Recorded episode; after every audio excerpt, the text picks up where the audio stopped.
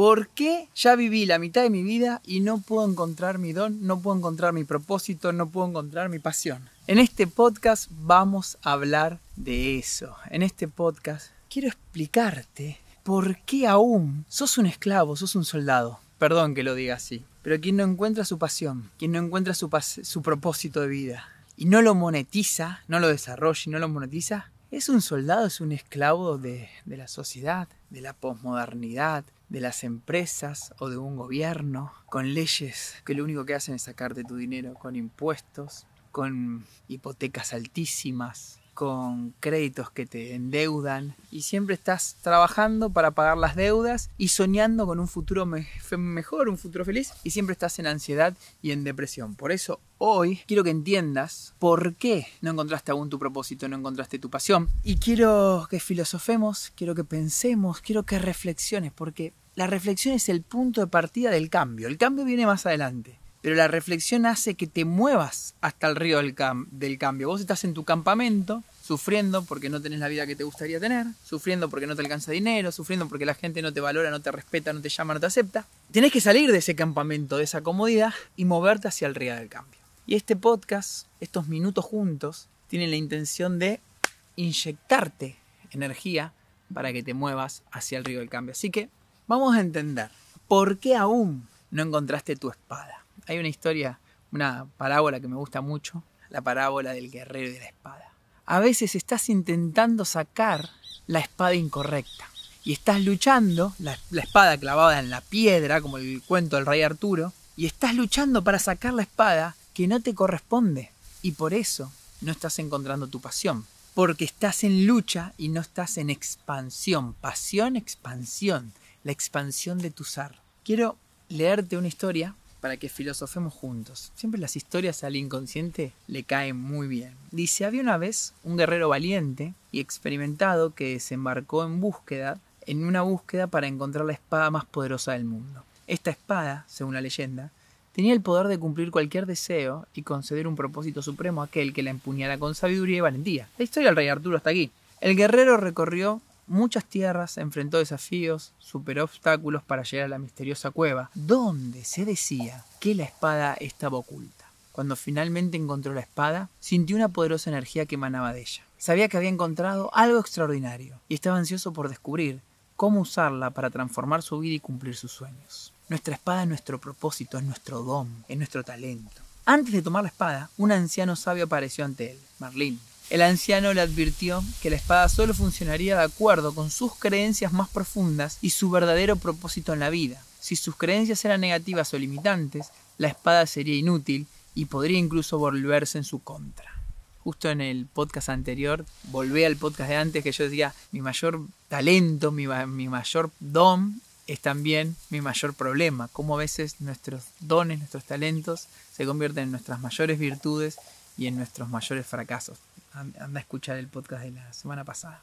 Entonces, intrigado, el guerrero reflexionó sobre sus creencias y se dio cuenta de que había estado sosteniendo pensamientos negativos sobre sí mismo y sus habilidades. Creía que nunca sería lo suficientemente fuerte o capaz para lograr sus sueños más grandes. Y acá hago un punto en la historia. Te dije, el guerrero sos vos con tus creencias. La espada crees que es tu propósito. ¿Qué es tu propósito? Es tu don. Pero la piedra no existe.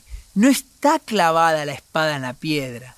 La piedra es un invento de tus creencias limitantes que te dicen no arriesgues, no cambies, no vas a poder soportar ese peso.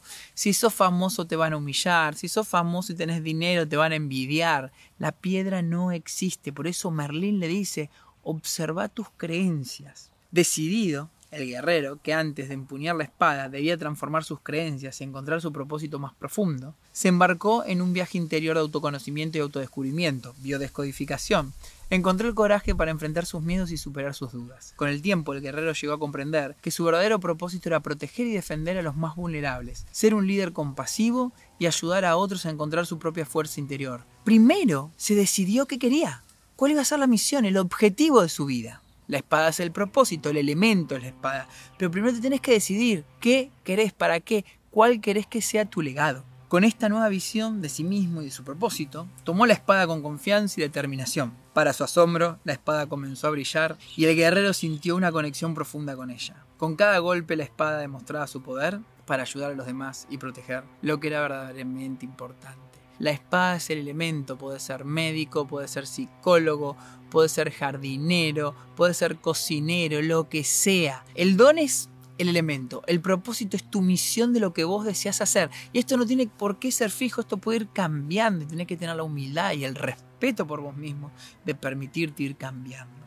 El guerrero se dio cuenta de que la espada no era simplemente un arma poderosa, sino un reflejo de sus creencias transformadas y su propósito elevado. A través de la espada, descubrió que nuestras creencias moldean nuestra realidad y que el verdadero propósito reside en servir a otros y hacer una diferencia positiva en el mundo. Desde ese día, el guerrero vivió una vida llena de significado y propósito. Su espada se convirtió en un símbolo de su poder interior y su determinación para trascender las limitaciones autoimpuestas. Comprendió que, al alinear sus creencias con su propósito, podía manifestar la realidad que deseaba y crear un mundo mejor para sí y para los demás. No hay una sola espada, puedes tener muchos dones, muchos talentos. Lo que sí tienes que tener en claro, que la roca en donde está clavada la espada son tus creencias limitantes sobre que no sos suficiente, con que no mereces, con que no sos valioso. Cuando déjalo eso a un costado, ok, están esas creencias. Decidite qué crees, qué vida querés, a quién querés ayudar, con qué querés colaborar, qué querés transformar. Una vez que tenés eso, vamos a ir a ver las creencias limitantes de culpabilidad, que no mereces, que no sos suficiente, que no sos